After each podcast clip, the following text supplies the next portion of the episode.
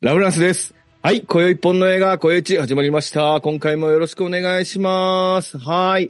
えー今回はですね、えー我々の番組ではですね、あのー頑張ってやってる割にはあんまり聞いてもらってないのかなあのー再生回数が伸びないんですけども、えー MCU ですね、みんな大好き MCU、マーベル・シネマンティック・ユニバースについてお話ししていきたいんですけども、えー前回が、えー、多分、えー、ガーディアンズかな？ガーディアンズの配信の後、えー、一本も撮ってないということで、あのー今回は、じゃあもう去年ですね、えっ、と、2023年間で公開された映画を振り返りつつ、映画とドラマですね、振り返りつつ、えー今年1月に公開されたばかりのエコーまで含めた、えー2023年、24年の、えー MCU マーベル・シネマティック・ユニバースを振り返るという回にしたいと思います。よろしくお願いします。えーですね、我々の番組で MCU といえばこの方に来ていただいております。どうぞ。あさみです。はい、あさみさん、よろしくお願いします。お願いします。ちょっとね、あの、マーベル伸び悩んでるんでね、あの、はい。頑張っていきましょう。面白くしましょうね。はい。頑張ります。面白いのになんで聞かないかな。いやいや、ニーズがないのかな我々の番組に。ということかもしれませんけど。はい、ということで今回もあさみさんよろしくお願いします。はい。で、そしてもう一方ですね。もう一方、もうちょっと MCU はもうちょっと人海戦術で再生回数を伸ばそうということで、今回は、えーもう一方ゲストに来ていただいております。どうぞ。えー、ロンペです。よろしくお願いします。。はいい。のぶさんに来ていただいております。よろしくお願いします。よろしくお願いします。えーもうロンベさんが来てるからね、もう再生回数100回ぐらい伸びると。そうですね。ロッテ先い生。うことを聞ね先生が来たなら100回ぐらい伸びるやろ、い うことですわ。数字持ってますからね。うん。ね。そうですよ。ノン編集の日本のドラマ喋ってる2時間の回聞いてもらえるわけですから。すごいですね。ゴリゴリに編集した1時間の回数伸びなくてどうすんのかということですよ。そうですね。うんちょっと編集してほしい気持ちはありますけどね。そうですね。僕はあの、編集しろってメッセージ送りましたからね。あれね。はい。気になる方はね、トーキングスクエアという番組がございますんでね、ぜひ聞いていただければと思いますと、全く関係ない宣伝をしておりますと いうことで、今回はお二方に来ております。よろしくお願いしますはいよ。ろしくお願いしまはーい。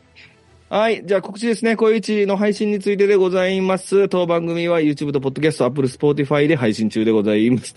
えー、チャンネル登録お願いいたします。チャンネル、チャンネル数もね、順調、順調っていうかもう超微増ながらも、えっ、と、増えておりますんで、間もなく400の壁超えますよ。おということでねす。ええあの400の公営壁。まあ、やっぱり、あれですよね。あの、こう、登録数が増えるほど、えっ、と、割と辛口のコメントが増えると。いうことでね。これね、辛口のコメント増えますって言ってからび、ちょっと減ってるんでね、あの、どんどんいいですよ、辛口、あの、送っていただいてね、僕はあの、全部読んでますから。これ毎回言ってますけど、あの、と思えば、すごい長文で、あの、素晴らしい感想をくださる方もいらっしゃるのでね。あの、ぜひコメントをよろしくお願いしますと。いうことでございますので、えー、ね、こういううち聞くなら YouTube か、ポッドキャスト、どっちか、えー、YouTube で聞いたら、ついでにチャンネル登録というのをぜひよろしくお願いしますということです。はい。じゃあ次行きましょうね。えー、今回の特集ですね。2023年に公開された MCU 作品プラス1ということで、今回はですね、えー、我々がサボっておったおかげで、やらなあかんこといっぱい増えまして、えー今回は、えー紹介する、えードラマと映画は全部で8本と、なかなかの数ですね。8本となっております。で、えー1本目、まず順番に言いましょうか。えー今回紹介する順番に行くと、えーまず、アントマンワスプ・クアントマニアですね。まあ、これは、あの、我々、あの、浅見さんにも来ていただいてお話ししておりますということですね。はい。で、ガーディアンズ・オブ・ギャラクシー・ボリューム3です。これも話してますね。はい。あの、僕はなんか豊かなこと言った気がします。はい。で、えー、シークレットドラマですね。シークレット・インベージョンですね。で、それと、アイアム・グルートシーズン2ドラマでございます。これも5分5話ですから。はい。で、えー、ロキシーズン2ですね。でそして、マーベルズ。そして、アニメの What If シーズン2ですね。で、えー、今年2024年1月に公開されたばかりの、えー、エコーでございますね。このネットフリックスの遺伝子がゴリゴリに残ってるエコーですか？うんのドラマとなっております。えー全部で8本でございますね。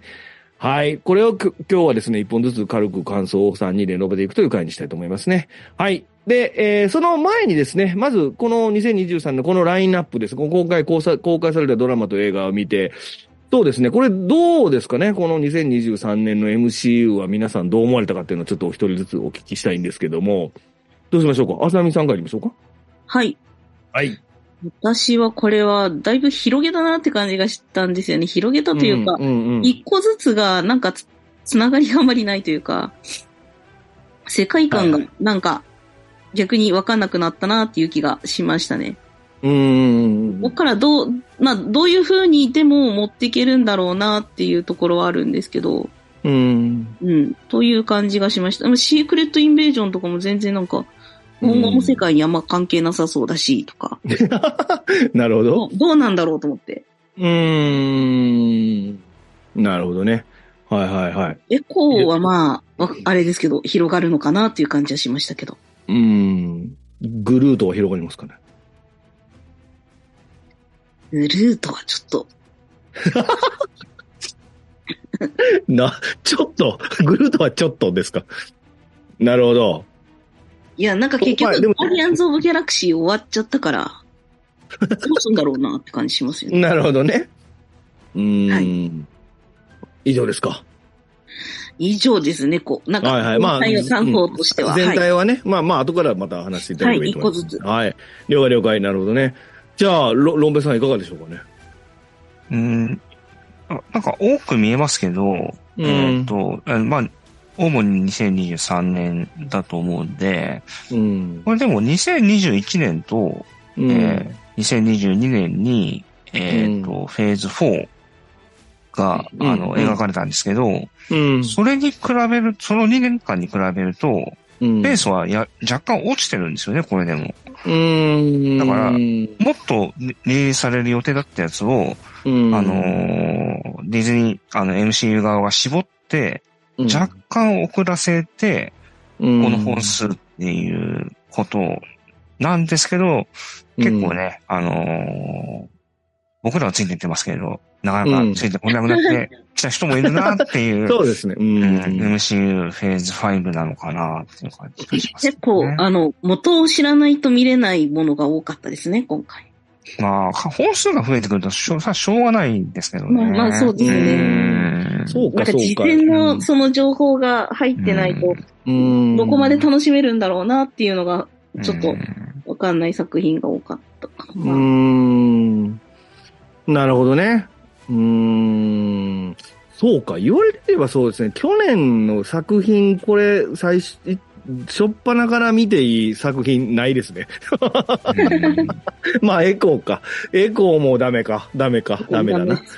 うーん。まあ、だ、ダメってことはないんでしょうけど、そうですね。確かに、えっと、わ、そうか。うーん。まあ、去年のな、来、この流れを見て、そう、まあ、たし、その、それぞれのキャラの、なんかその、せその、その後みたいなのを描いてるやつの方が多いってことですよね。そうですね。う。うんーん、どれも、アントマンもそう、ガーディアンズも、まあ、まあ、マーベルズもそうですけどね、その、うん今までの主人公が、フェーズ、だから、ああこの辺はだからアベンジャーズの、のエンドゲームとかに関わった人たちのその後の話、プラス、えー、特にマーベルズだからか、ドラマの主人公が映画に出てき始めたっていう、うんそそううかそうです。ね。うですね。ん。モンカランボーとかもやっぱり、そうだよね。うん。あの、っていうのも見てないと意味がわからないだろうね。そう特にマーベルズに至ってドラマ2本見ないとわからないっていうところです。えしんどい大ね。変、大変っていうことです。それもドラマ2本どころじゃないか。だから、えまあ、いっぱい見なあかんのよ。マーベルズにたどり着くまでにっていうことですね。ううーん。なるほどね。まあ、そうですね。確かにこの、えーっと、マルチバース的な話になっていくのかと思いきや、それぞれ単体で全然違う作品が並んだねっていう感じだったってことですかね。うんうんうーん。そうですね。確かにね、ロンペさんがおっしゃってるみたいにね、もう本当にもう2年前の僕らがなんかウキウキしながら、んあの、MC を進めてた頃とは、なんかべ違う域に行っちゃいましたね。なんかこう、うんなんていうか。そう、予習し、あれ予習しとけばいいかなとか。そうそうそう。あれを、ちょっともう一回見とかないとなとか、思いながらさ。すがにあの、これ、この、あの、ロキ2から見始めていいですかってもう言えないっていう状況になってきましたね。うん。バッドイフはシーズン2から言ってもいいかもですよ。でも、ワットイフはそもそもその、基本的なキャラクターをベ知らないースのキャラクターの前提を知らなかったら、何のことやらさっぱりですもんね。アイアムグールーとかいけるんじゃないですか。アイアムグルートはいけるけど、別にね、見、見ても見なくても深まるかどうかは割と謎でしたけどね。まあそうん。まあでもね、MC も過渡期だと思うんですよね、そういうのって。だから、スター・ウォーズってもっとでかいコンテンツとしてあって、ーあのスター・ウォーズの全てを見てる人って多分なんかもう、数パーセントだと思うんですけど、そうだね。でも見れるじゃないですか、僕ら。あの、まあね。うん。なんか、クローンウォーズ見てなくても、あの、見れるじゃないですか、僕ら。今のスター・ウォーズとかを。まあね。らそこを、なんか、オミットできない、あの、うん、気にしてらんないのが多分今今の MCU だと思うので、もっと、だから途中からとか見れるようにみんながなっていくんじゃないかなとは思いますけどね。なるほどね。全部分かってなくてもここだけ見ようみたいな感じには、スターウォーズみたいにうん、この後なれるかな、うんどうかなってところだと思いますけどね。そうですね。まあでも知ってるキャラが、なんか寄せ集めの総集編みたいな映画でも知ってるキャラが一人でもいれば別にそれは見ても全然構わないいや、いやね。そういうふうにね、あのう、ん。マインドを変えていければいいんだと思うんですよね、なんかね。うん。なんでこんなとっつきにくい教材みたいな世界になってしまったのか。いや、そう、そういうふうになんかみんなが思っちゃってるからだと思うんですよね。うんまあやっぱりちょっと今、目標もはっきりしてない、じゃちょいフェーズ5になってからね、なんかだから、こう、古参のファンもちょっと離れてきてる感じもあって、うん、ね、なんか、だからその辺も、その人たちが割となんか今回はちょっとおもろないみたいなことを言いがちだったりするのでね、なんかそういう意味で、よりあの、初心の人たちが入りにくくなってきてるようなところはあるかもしれないですよね。うん。うーん、まあそういう意味ではちょっと頑張ってほしいっていうところもありつつ、まあでも今回ね、ちょっとこれ一本ずつこれからお話ししていくんでね、ちょっとでも、で、一本ずつ話してみるとなんか見えてくるかも、こともあるかもしれないんで、話し終わってからまたちょっと今年のこの全体像でお話しできればなと思っております。いいですかね？あ、ロブさんいいですか？もうこここ。はい大丈夫ですはい。いということで今回はい。何何だもうね一個言いたい。あの、いどうぞ。いですか？いや、なんか。エコーと、あの、ワットイフ、うんまあ、これが後ろの二つでしたけど、うんこ。こでなんか結構先住民の話がす出てきたなと思ってあ出て、た。なんかうんポリコレすごいっていうか、ポリコレなのかわかんないし、なんかそういうのの経緯を、こう、なんか、な、なんていうんですかね、出すというか、なんかう、んそ、そういうの今後もいっぱい出てくるのかどうなんだろうとか思いながら。ああ、なるほどな。それはね、どこで話そうか。えっと、まあ、エコーでそれ話せば。今度で話せばいいか。うんそうだね。そうん、わかるわ。うん、なるほどね。わかりました。じゃあ、これちょっと一本ずつ話していきましょうということで、今回ももう当たり前ですけど、ネタバレしますけど、そんなに詳しくは話さないんでね、あの、一本ずつちょっと感想というか、あの、二人、三人の話を、三人じゃ二人のお話聞いていければなと思っております。じゃあ行きましょう。はい。では、一本目でございます。一本目はこちら。アントマンバスプクワントマニアですね。えー、2023年のこれ2月ですか、去年の2月に公開されておりますね。えー、どうしようかな。これ読むか、一応。えー、どんな話やったかってことですね。ある日、スコットの娘であるキャシー・ラングが今後の脅威に備えて量子世界へと信号を送る人工衛星を開発するが、起動した影響で突然装置が光を放ち、ピム一家とスコットとキャシーは量子世界へと吸い込まれてしまう。やがてスコットたちは全ての時間を操る最強の存在である征服者カーンと対峙することになるということでございますね。で、これはまあ監督がペイトン・リード。これ監督は、アントマンは3作全部同じ監督ですよね。ペイトン・リードですねそうで。すね。で、うん。で、そして脚本がジェフ・ラブネスということでございますね。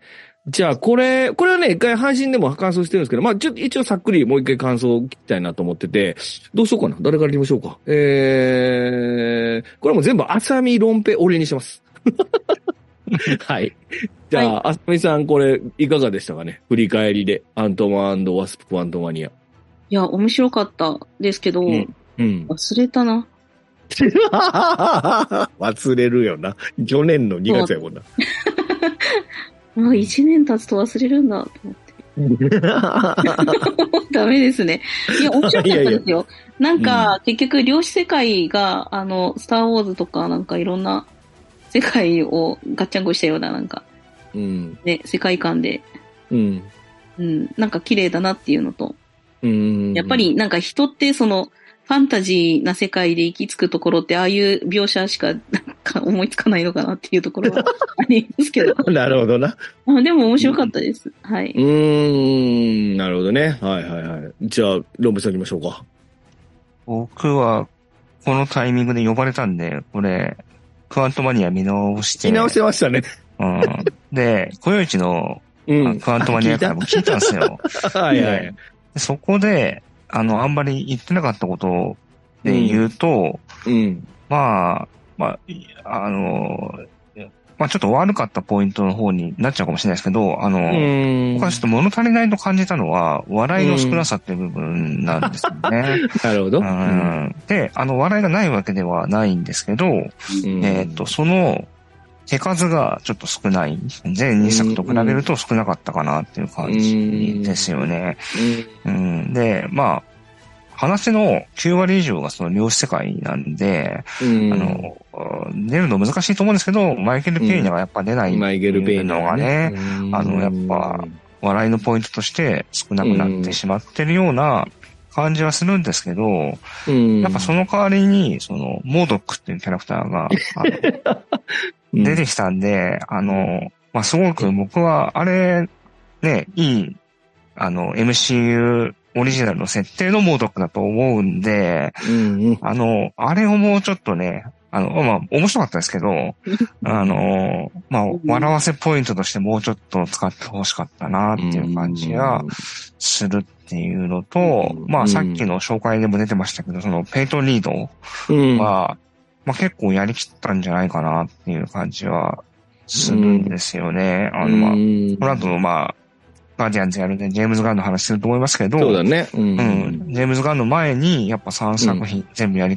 きった、あの、エドガー・ライト、もともとエドガー・ライトの代打だったと思うんですけど、ねうん、あの、代打で3作やりきって、あの、うん、この人本当もう、この3作撮る間、うん、映画はもちろんこれしか撮ってないし、あの、うん、マンダロリアンとかね、エピソードで撮ってますけど、ああ、なるほど。それ以外の仕事あんまりやってなかったと思うんで、本当にアントマンにかけた、この、10年近くそうだね。だったと思うんで、あの、よくやりきったなって感じで、僕は、なかなかすごかったんじゃないかなと思うんですね。はい。うん。なるほど。うん。ありがとうございます。あのー、そう、僕もね、さっきね、ちらっと見直してたんですけど、あのー、この映画は僕も面白いっていう話は前も、以前もしたんですけど、これ、あの、なんでしょう、この映画って、すごくその、このアントマンのキャラクターって、まずアントマンそのものが冴えない、もう、もうなんやったらもう犯罪者上がりで、なおかつ離婚してて、とかいう、割と冴えてない、いけてない人じゃないですか、この主人公ってね。で、いけてない主人公が、まあ、ピム博士と出会ってみたいなところだと思うんですけど、なんかこの、いけてない感じが3作通しでずっとそのまんまっていうところも子が持てるっていうところもあるし、うん、別になんかこう、例えば未だにスパイダーマンと勘違いされてるとかってくだりはあるじゃないこれああれね。うん、そうそうそう。だから未だにこの人が冴えないおっさんのままで誰も知られてないっていうところもあるんですけど、うんなんか、割と、こう、娘との、あのー、関係性の回復、その親子愛みたいなことは3作通しでフォーカスが実はこれ当たってて、うん、で、アベンジャーズも見てるとさらに複雑になるのは、この5年間の間、量子世界かなんかに行ってて、その、戻ってきたらキャシーが大きくなってる。うん。っていう、自分の本当の娘だと思ってた時よりも5年、もう随分大きくなってるっていうところもあって、割とこの二人の親子関係の回復ってすごく、実は時間がかかってるだろうなっていうのは、なんかわかるんですよね、この映画って3作通して見てても。わかるし、あとさらに複雑にしてるのは、えっと、何でしたっけ、あの、彼女、えっと、えー、彼女の名前なんでしたっけ？あの、ピム、ピム博士の娘の。ワ、ワスプですか？ワスプか。ワスプの娘じゃないでしょ？これ、やっぱり、うんですけど、そのワスプっていうのはか、好きな人ではあるが、キャシーの母親ではないっていう、なんかね、すごくこう、あの、独特の構成なんですよね、この映画ね。うんうんで、だからその辺のね、描き方は割と上手にできてる上で、あの、サンバカドリオが出てきて、なんかギャグかますとか、だというのもあって、この映画は、M、このシリーズは M- MCU の中でもど得意な立ち位置にある映画だなっていうのを再認識したかなっていうところですよね。あとはやっぱり、まあ、あと、あ、二つあって、一一つは、あのこの映画だけ往年のスターを第一に第一に使ってる気がするって気がします。うん あの、マイケル・ダグラスとミシェル・ファイファーに対してちゃんと時間割いてるなっていう、この映画って。うんうん、この映画っていうかアントマンシリーズね。うん。で、今回もこのミシェル・ファイファーが女の武器使って量子世界でずっと住んでたって話あるじゃないですか。そうなんですよ。キャットウーマンですよね。そうそうそうそうそう。で、それにメロメロなビル・マーレーとかね。なんだ、この辺のやりとりがさ、なんか、ちゃんとミシェル・ファイファーをただのおばあ、お母さんみたいな感じじゃなくて、うん女性として描いてるし、マイケル・ダグラスがそれでちょっとこう、焼きもち焼いたりとか、そういうのを、なんかね、他のえ作品にあんまここまでマイケル・ダグラスとか、ああいう、その、ポジションの人にこう、フォーカス当たってるのってないなっていうのがあって、割とね、それも楽しめるなっていうことと、あと、まあ、でも、ビル・バーレーは若干無駄遣い感がありましたね無駄遣い感あるけどな、確かにな。う。ん。まあ、そうね。確かにな。まあでも、去年は、あの、ウェス・アンダーソンのやつには出れなかったから、もうこれで勘弁してください、ビル・マーレーは。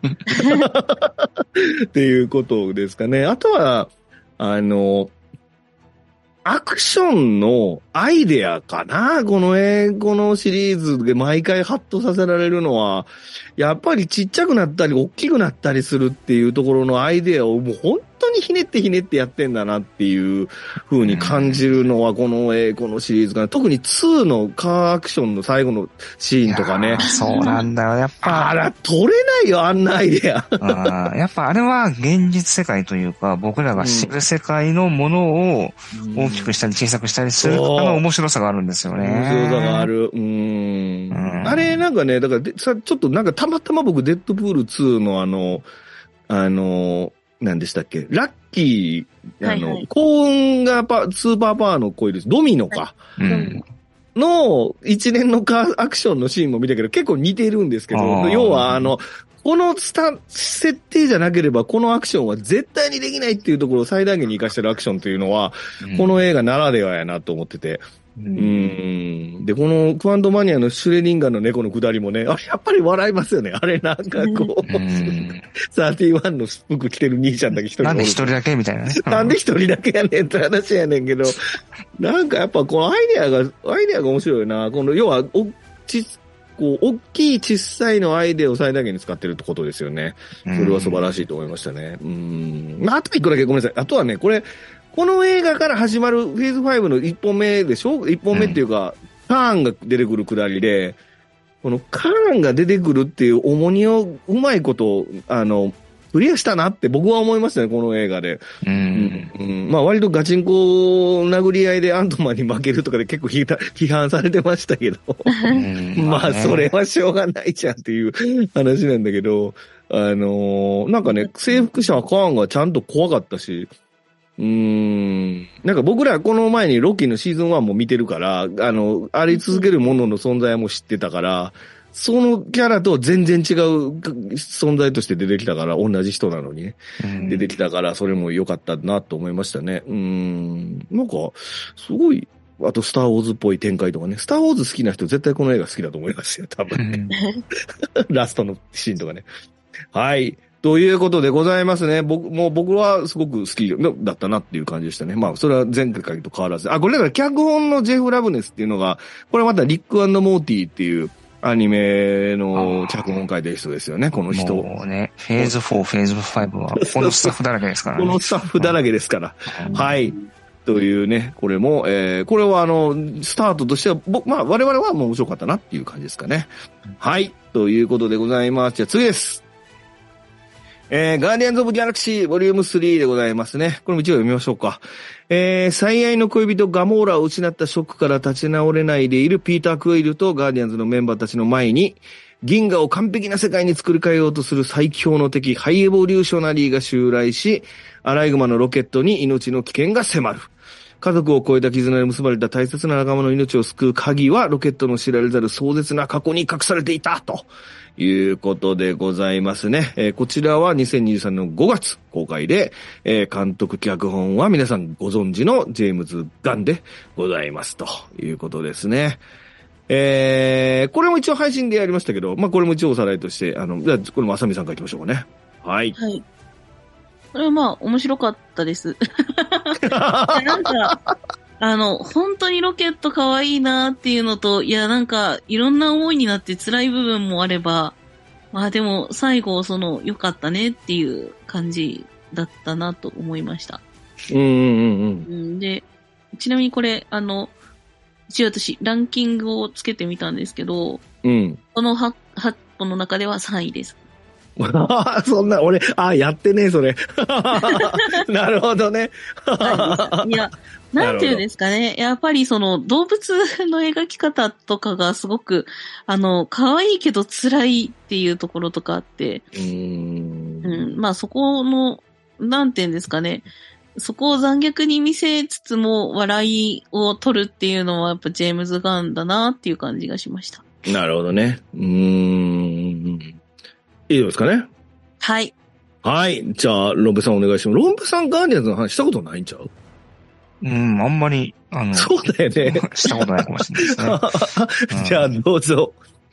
えっ、と、僕はこのフェーズ5の映画の中では、あの、うんえー映画としては多分完成度が一番高いと思ってるのは、一応このガーディアンズ3なんですけど、うん。えっ、と、だから、このガーディアンズのメンバー、彼らの物語の完結編としては結構文句のつけようがないものがあるなという感うじが。していて、あのーまあ、ただ僕の、このガーディアンズ1、2、3の好みからすると、あのーやっぱ一作目、二作目の方が僕は上の方に行っちゃうんですよね、なんかね。ん、なるほどねまあ、。しょうがない部分もあるかなとは思うんですけど、うん。まあでも、なんかね、2023年のあの映画のランキングとか見てても結構上位に上げてる人とかがいて、あの、うん。すごい人気が高いのはよくわかるし、うん。あの作品だったなっていう感じはするし、まあ、うんやっぱ、ジェームズ・ガンが作ったうん。キャラクターと言えると思うんで、それを、あの、ジェームズ・ガン自ら閉じられたっていうのは、あの、すごいいい最終作だったんじゃ、だったんじゃないかなとは思うう。ん。とこ、一回降ろされましたからね。うん、あるんですけど、うん。まあでもやっぱり、やっぱその彼らが出てきた一作目が僕は衝撃的だったから、やっぱその衝撃はやっぱ超えられないかなっていう感じはしたっていうですうね。で、見る前の僕の一番の懸念は、うん。あの、ガモーラの描き方だったんですけど、ああ、頑張らなきゃいけないんだね。うん、だからガモー、あの、この、ボリューム3のガモーラ、あの、うん。エンドゲームの最後の方に出てくるガモーラうん。のが、こうなったら嫌だなって思ってたうん。風にはうん、見事にいかなかったっていうか、そうですね。うん。そこはうん。あの、うんジェームズが信頼できるなっていう感じがうん。したんで、まあ、うん。僕はその点だけでもすごく良かったなって思って見うた。ーん。3作目だったかなっていう感じで。しましたうーん。なるほど。うはい。なるほどな。そういう、そうで、そうだな。そうですね。僕、これ、これもちょっとさらっと復習したんですけど、まあ、まあ、あんまり印象変わらずだったんですけど、あのね、いや、確かに、そうだな。あの、ガモーラのキャラ設定は、あのーうまいと思いましたね。この、ねあの、うん、2、2、えーエンドゲーム以降のガモーラ、2じゃないわ。エンド、えっ、と、エンドゲーム、あ、だからインフィニティ、エンドゲーム以降のガモーラって言えばいいのか。エンドゲーム以降のガモーラだったから、うん。で、エンドゲーム以降のガモーラで、エンドゲーム以降から、えっと、これ距離を置いてるんですよね。だから、うんあの、ラベジャーズの方にいるから、彼女が。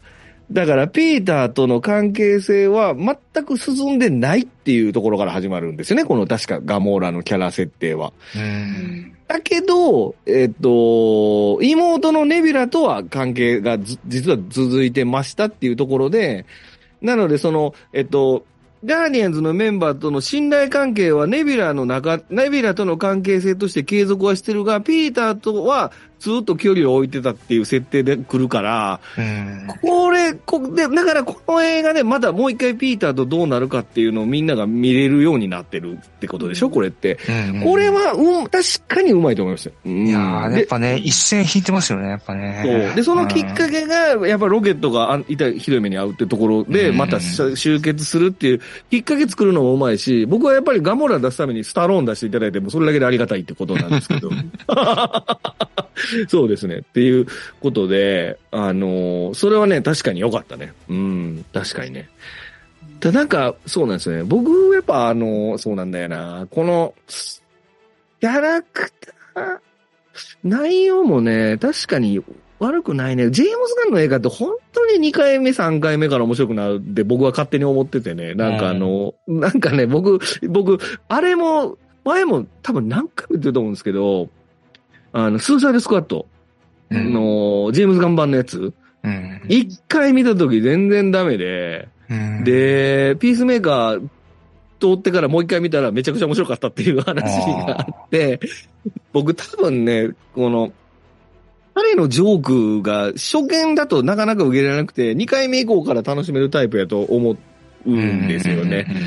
うん、ノリがね、うん。もう一番ノリ、よくわからないのがドラッグスですね。この映画。この映画じゃないな、俺。このね、ドラッグスみたいなキャラ出してくる監督のがもうちょっとよくわからないですよね。このドラッグスとマンティスですわ。これをヒーローとして出してくるってなかなかのセンスですよ。本当にこれ。ねえ、すごいですね。ん、うん。だから愛すべき、愛すべきなんですけど、うんドラッグスがなんか本当にあの、なんていうの、本当に天然のバカじゃないですか、ドラッグスってずっと。いや、バカじゃないって言ってました。いや、なんだっけ、なんだろうな。その、なんて言ったらいいのかな。ああいう人いるんじゃないのかな。多分あの、その、ジェームズ・ガンの、その、なんか多分知ってる人近いところになんか、いるんじゃねえのかな、なんか、でももちろん、その、なんやろうな。言葉は通じへんねんけど、悪いやつじゃないみたいなキャラ出てくるでしょ。そのジェームズ・ガンの映画って。なんかその、なんあかそこれですか、にイニシェリン島の建前の。見てないねんな。フゴリン・ファレルな。見てない見てないねん。だから。いやいや、いいです、いいです。うん、っていうのとね、なんか、そうだなあとは、そう、あのね、ピーター・クイルのキャラが若干、ひ引きましたよね。3作目の時って、こう、みんなが前に出てくるからさ。うん。うん。だから、ピーター・クイルのキャラ、キャラ、キャラが1と2に比べて、ちょっと一歩引いた感じになってるので、ピーター・クイル自体は好きだったんですけどね。まあ、うん2でね、結構やりましたからね、そうだね。話はね。うんそうなんだよね。だからちょっと引いた感じになったおかげで、周りのメンバーが光ってる、見えてるようになってるんやけどっていう感じですよね。うーん。そうなんだよな。いや、面白いんですけどね。なんかね、うん。これ、だからほんで面白いのはね、これあの、アントマンとガーディアンズ、だから2月5月で、ここどっちもどっちかって言ったらコメディ寄りの作品ばっかりですね、これね。うん映画でね。よくよく考えたら後で話しますけど、去年やったの全部コメディ寄りの映画ですね。まあ、映画はそうですね。映画そうだよね。ううんーん。なんでね。いや、まあ、あの、みんなの人面白いわ。面白い。面白い。いや、これ多分すごいよくできてると思いますよ。うん。で、あの、あいつも出てくるし、キンキラキンのやつ出てくるし、あの、眉毛がキャーンと上がってる、あいつのやつ。アダム、あの、アダム、アダム・ウォーロック。のうん出てきますから。お母さんも、まあお母さんもな。うん。いや、でもあの、なんかメンバーがみんなこうやって肩を寄せ合うところで、いいよね。ちょっとだけアダム・ウォーロックがね、あの後からこうやって手を出すところうで、ん、でも、あそこでもガモーラは言ってないんですよね。うん、あのうんだからそこら辺の描き方もちゃんとはっきりしてんなって感じがして。うんうん、よかったですけどね。まあでもびっくりなのも、後から出てくるキャラもバカってことですよ、これね。この映画ってね、このシリーズって面い白い。や、だから、それほど僕だから原作知らないけど、なんか、アダム・ウォーロックをこうやって描くんだ、みたいな感じで、ちょっと結構びっくりしましたけどね。なんか、すげえバカじゃん。そうそうそう。まあなんかバカな集団のとこにまたバカ来たよっていう感じになってるからさ、これ。いや、バカ同士の戦いですもんね。これ面白いなと思ってさ、ううんん、まともな、ね、一番まともな、あのーロケットがずっと喋られんからさ、これだから。そうそうなんです。だからあの、全員バカなんですよね、これ。今回活躍してるのがね。それがまた面白かったですよね。うーん。あと、グルードンの造形が想像してたよりマッチョになってたってことですよね、これ。ねワンの時と全然違うグルードですもんね、これね。成長の仕方によってなんかね。違うのかなあと、うん首だけ残ってりゃいいのか問題みたいなのありましたそうだよね。そうそうそう。そうですね。うん。首だけ残ってきたらまた生えてくんの？とかどんなねペースやねん、お前が成長すんのってことですよね。え。うん。2の時ちこかったやんけってことですからね。こうーん、なるほどね。という、まあ、ガーディアンズ・オブ・ギャラクシーボリューム3でございました。はい。で、次ですね。えー次。出ました。シークレット・インベージョンですね。えー、ドラマですね。これ読みましょうかね。誰や今ため息ついたやつ？はい。では、えっと、アベンジャーズが表舞台から消えた時、全世界を揺るがす脅威、シークレットインベージョンが訪れる。誰にでも姿を変えられる擬態能力で、侵略計画を、えー、企むスクラル人。彼らの、えー擬態がフューリーらを攪乱し、えー誰が敵か味方かわからない危機的状況へと追い込んでいく。壮大なミッションに挑むにつれ、絶対絶命の状況へと追いやられていく最強チームなき今。フューリーはこの危機にどう立ち向かうのか？っていうことになっておりますね。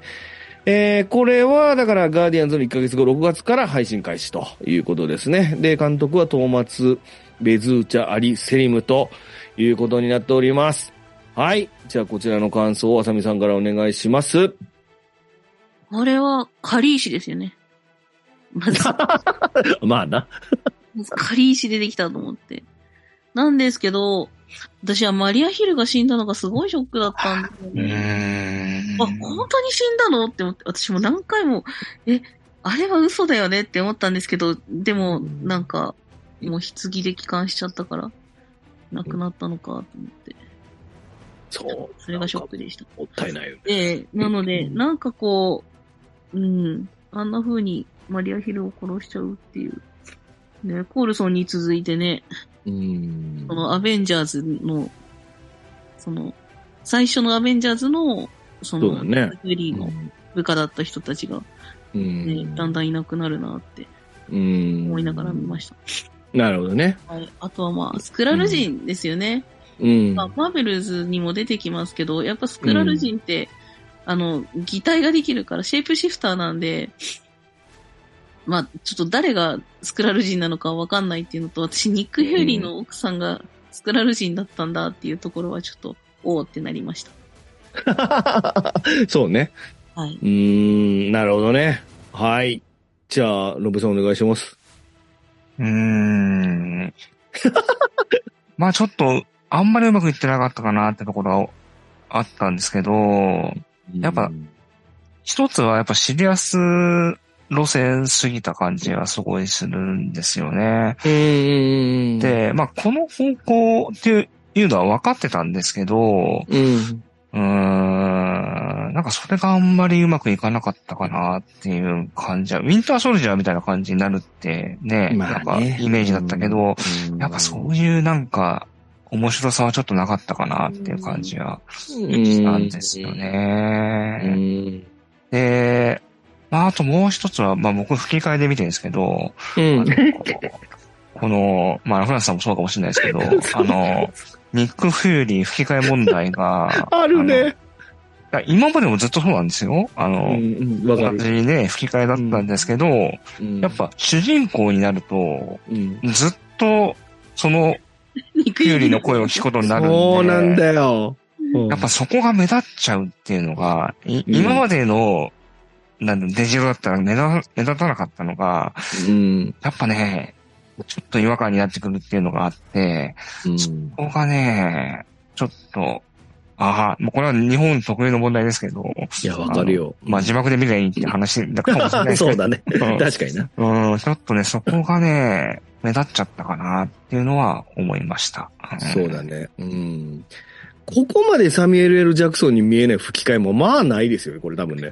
そうなんですよね。あんな喋り方絶対せえへんもんね、サミュエル・ジャクソン。もうちょっと上手い人いるぜ。だって、竹中直人じゃねえもん、この声。だからうん、だから今まではそんなに別にいいかなって思ったんですけど、わちょっ。とね、今回目立っちゃったかなっていうところがめっ。ちゃ上がるわ。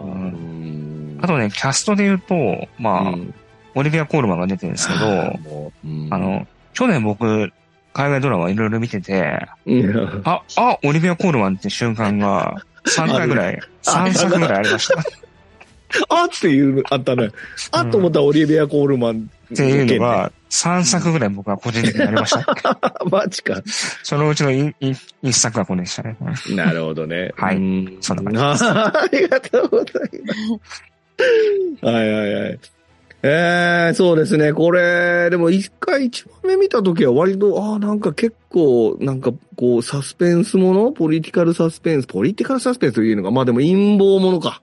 うん陰謀ものだから、まあ、その、割とその、諸悪の根源が、こう、擬態してて、どこまで根深いところまで、もう結構上のところまで行ってるみたいな話になってるっていう、まあ、税理部みたいな話なのかなとかって思って、で、見てたんですけど、その、うーん、まあ、そうだな。多分、まあ、ニック・フューリーのポジション、立ち位置がすごく中途半端ってことでしょうね。このドラマが一番うまくいってないっていうのは、なんか、何がしたいのかよくわからんってこと。あと、あとはやっぱそのマリア・ヒルもそうですけど、タロスとか。タロスね。あの辺のね、いわゆるその、こう、いい、いい役、いい感じの、こう、サブキャラの扱い雑問題ですよね、このドラマはね。うんん、その辺が、こう、その、要はその人を退場させることによってドラマがこう、こうブ、ブレイクすんのかと思ったら、そのまんま、す淡々と行くみたいなところがあって、でその辺がね、ちょっとやっぱうまくいっといってないなっていうのと、あと、あれもローディとかもそうですけど、あと、ロス、あと、あの、あいつの方のロス、えっと、あの、何でしたっけ？イギリスのシャーロック・ホームズのワトソンやってる方。うんマーティン・フリーマン。マーティ・フリーマンとか、あの辺の扱いもなんかこう、あの辺、要は、このドラマって、いつもだったらサブキャラの人たちがちゃんとしたそのスパイ活動とかそういうこう、捜査、捜査とかで、要はだから24とかさ、いわゆるその捜査者とかとして、こう、やっていくのかと思ったら全然そんなことなかったっていう話だったので、まあ期待してたのもあれでしたけど、なんかその辺はね、いまいちうまく回ってなかったかなっていう感じと、うん。これオープニングですごい批判されて、この AI で作ったオープニング緑色のやつ。あれ俺すごい好きでしたけどね。うんうんまあちょっと過渡期だった感じはしますよね。ねうりん。今だったら全然ありえんのになって感じ。ね、そうそうそうそうそう、とかいうのも割と問題になったのとありますし、あと、あとはやっぱり僕、ロンベさんとおっしゃってる一緒ですけど、オリビア・コールマンですよ、これまた。本当ね、オリビア・コールマンが出てきたら、もうその一瞬だけドラマが名作になる問題ですよね。あの、あのおばちゃんは何なのあのオーラってことですよ。いっつも真っ赤な服着ててさ、すっげえ上品な、まあ僕も吹き替えだったんですけど、すっげえ上品な言葉で、割と平気で人殺したりするじゃないですか、これね。うん MI6 なんでしょ？彼女って。うんうん。あの、オリビア・コールマンが MI6 やるなんて思ってた人誰もいないと思いますよ、このドラマまで。でもすごいかっこよかったですよ。いや、かっこいいよ。かっこいいし、かっこいいっつってもただのおばちゃんなんだよ。ただのおばちゃんっつったらあれだけどさ。そうなんですよ。どの映画見ても。いや、でもすごい残虐な人だなっていうのが、すごいなんかでも、ハマってて、すごい。ハマる。うん。すごいなんかしナチュラルなんですよね。このドラマの中ではう。ん、素晴らしい。だからあのキャラだけがもそれはそれで、なんか普通のおばちゃんの役とかもすごい自然だけど。う、そうだね。うん、そうなんですよ。オリビア・ゴールマン、やっぱイギリスが誇るおばちゃん女優うんですよ。おばちゃん女優で怒られますけど。そう、おばちゃん女優ちゃうんですよ。僕とも、僕の一個下なんですから。そうなんですね。この間指摘されて、これ。そうそうそう。僕の一個下ですからね。うん。あの子って言って大丈夫ですよ。あの子っていう。あの子って言っていいでしょ。だから一個下やねんから。逆に言うと。そうそうそう。ですから、あの、本当に彼女だけが素晴らしいっていうね。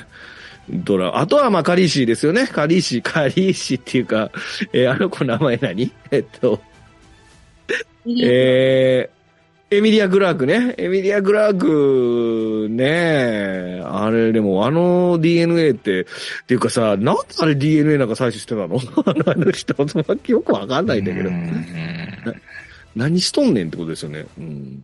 DNA 採取して、それ売ったら全員のパワー兼ね備えてるって話でしたね、今回ね。うんだからちょっとね、あの、うん彼女が結構 MCU の中でも、かなり強いポジションになった、すげえ強くなる。だってあの、なったってポジション、あれ描き方ですよね。だってあの、光りながらふわーって上向いて、目光りながら下見下げてるやつでも完全にあれ、水も、いや違う違う、あの、キャプテンマーベルと同じアングルじゃないですかいね。やーだからね、すごい最強クラスみたいな感じの描き方ですよね。ねねあれ、使ったらどんどんどんどんこう、脳脳が溶けるとかいう、その、あの、そういう設定とかないのかね、あの、あれみたいに。まあねこういうウィークポイントを作んなくちゃちょっと強すぎるみたいな感じ。ねんえ、最強になってまうもんね。うん。いや、でも今回は本当みんなかわいそうで、クラビ君もすごいかわいそうだなと思いながら。うん。なんかその、ニック・フューリーのダーティーな面を見せるんやったら、とことんもっと、こう、あの、悪役にさせた方が良かったような気もするし、なんかやっぱ中途半端なんですよね。ね、うん。なんかあんまりかっこよくないんですよね、ニックかっこよくないですね。その、そう、あの、なんていうのかうんな、悪いことをしてるかっこよさもなければ、いいことをしてるかっこよさもなくて、なんか、どっちつかずで中途半端なんですよね。ね結構最初のやられっぱなしみたいな感じだから。うんで、そのほら、なんか、年寄りの引退間際のみたいな話やったら、それはそれで面白い映画っていっぱいあるじゃないですか、その。うんそういう風にもなっていかないから、すごいもったいない。見た感じはかっこいいんですけどね、このニック・フューリーはね。うんうん、ちょっとそれ残念だったかなってことですよね。うんなんかでも私はすごく人間なんだなっていう感じがしましたけどね。ああ、なるほどな。。ううんん。ニック・ヒューリーも。これでも、あれ最後宇宙船かなんか乗っていくでしょ？あれ。あの後ってこと？マ ーベルズってっていう、さ、後で聞きますけど。なるほどね。そうなんですけど、うんまあ、マーベルズの時に話すと思いますそうだね。ん何をあんなに吹っ切れとんねんっていうのは後で話しますいやー、全くそのお前全部ほったらかして宇宙行ってみたいなことですよね。全くその通りなんですよ。はい、次行きましょう。はい、次ですね。えー、アイムグルートシーズン2でございますね。アイムグルートシーズン2は、えー、ガーディアンズ・オブ・ギャラクシーシリーズの登場のベイビー・グルートが主役の短編シリーズで、えー、グルートがおもちゃで一人遊びをしたり、宇宙へ雪山遺跡など、様々なロケーションでぼ大冒険繰り広げるということで、これが9月ですね。はい。で、監督はカーステン・ルポールということでございます。はい。こちら、いかがですか？サミさん。今回も可愛かったなっていう感じでしたね。え、なになにもう一回で今回も可愛かったなっていう。あ、今回も可愛かったね。うーん。まあ、グルートは可愛いですっていう。まあ、前回のアイアムグロート、だからシーズン1よりもちょっと大きくなったなっていう感じはありますけど、ああ、はいでも相当ちっちゃいね、これね。うーん。まだちっちゃいです。うーん。だって、あの、コーヒーカップみたいなこう抱えてたもんね。あ、そうですね。うーん。あ、なるほど。ガーディアンの2の時よりもちっちゃいですもん、多分。2、いや、2の時、2と同じぐらい？2のちょっと後になってませんでしたっけ？公式だとこれ。2のちょっと後なのか。うーん。なるほどね。うん。以上わ わかりました短すぎて、そうだね。短すぎてあんまり話すことはない。い。うーん。じゃあ、ロンベさんどうぞ。まあ、可愛かったですねって。そうだな。あーなんかゲームやってるとこが可愛かったな。あったね。あれが良かったかなっていうところですね。うーん。まあ、マジであれですね。他に何も影響を与えない。そうだね。うん何も影響与えないね。うん子供とかでも見てね、楽しめうる。そうだね。うん。短いし、あの、そうですね。うん。ちっちゃい子供の MCU 入門にはいいんじゃないか いや、何にも分からへん気するけどね、これ見てもらう。な。ううんん、まあまあまあ、だからいいんじゃないですか。あの、なるほどね。うーん。まあでも、思うんですよ。これガーディアンズのメンバーが育ててるなっていう感じしますよね。ああ。ああいつらの、あの子たちに育てられてるかこうなっちゃったのかな。うん。育ちの悪さが分かるってことね。そうん。なるほどね。うーん。ありがとうございます。はい。えー、僕、これあれなんですよ。実は見てなかったんで、さっき、あの、全部一気見しました、一周したんですけど、あのーそうですね。えっと、確かに、これも可愛いで5分なので、もう短編で気軽に見れる話ですよねっていうことなんですけど、今回僕、そうそう、今見て、これ、あのーウォッチャー出てくるのね、これ。そうそう、うん5話で。このウォッチャー出てくるシーン良かったですね。ウォッチャーが言ってることと全然違うことをグルートがやるって言って、ウォッチャーが困るみたいな話があって。気をつけて、あ、気をつけないのか、みたいなことを言って、あの、罠のところどんどんどんどん行って、行って、結局、お前かい言うて終わるって話ですよ。自分の予言はお前やったんかいみたいな話で終わるっていうの。この、なんか、ウォッチャーの、あの、ワット F の時も言いますけど、このウォッチャーの使い方も MCU こいつら慣れてきたなっていうところですね。ウうんォッチャーのキャラ設定をどう、どうもうまく使い始めたなっていうふうに思う一話でしたね。はい。で、これ監督カーステンポルポールってこれ女性の方、これアニメーターの方なのかな？なんかこの人だけで作ってるみたいですね、このシリーズはね。う。うんーん、そう、MCU のね、さっきから監督とか脚本とかお話ししてると思うんですけど、この MCU、やっぱり作品ごとに割といろんな人を抜擢してチャレンジさせてるっていうのがあって、なんかね、こう、なんていうのかな、その人の作品、あ、そう、前も、前にどっかで多分ロブさんとお話したかもしれないけど、要は、こう、監督とか脚本とか覚えておくと、なんか新しいのなんか出てきた時に、あ、これ、このか、これ撮った人や、あれ撮った人っていう風に出てくる可能性の高い人たちが、割と、やってるんですよね。そういう人たちにちゃんと任せてるっていうのは、すごくいいなって思いますよね。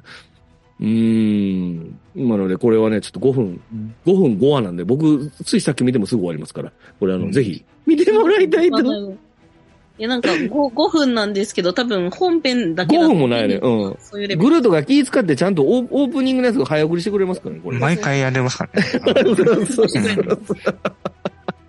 そうそう。あと一番面白いのは吹き替えで見るとね、あの、グあグルーと遠藤健一で出てくるところがちょっと笑ってしまいますけど、ね、嘘つけって思うぐらいあの、僕なんか、まあ、そういうこと、それはビン・ディーゼルもそうなんですけど、あそうですね。これすごい気が利いてて、僕はグルートとか言ってビン・ディーゼルって言った後に、一瞬だけロケットが、おいとかっていうシーンがあって、あったんですよ、あ今回。で、その後、あの、ちゃんとは出てきましたからね、あの、グル、あの、ロケットの役の、ああ、誰やマエストロが。マエストロじゃねえんだよ。ブラッドリー・クーパーって出てくるのもね、なかなかね、洒落てるっていうかね。うん。面白い、面白いです、これは。これはもう面白いし、本当に何も考えなくて見れるやつですから。はい、ということでございます。とはい、じゃあ次行きましょう。はい。えー MCU 作品の感想を今ずっと言ってる途中でございますが、えー、これはね、あのー全然終わらんということで、えー、こちら前半と後半の2本にしたいと思いますので、えー前半はここまでということにさせていただきたいと思います。えー、後半もですね、えー残りの4本について、え3人で感想を言ってますんで、ぜひ聞いてくださいということで1回終わりにします。えー、声一配信についてですね、当番組は YouTube と Podcast、Apple、Spotify で配信中でございます。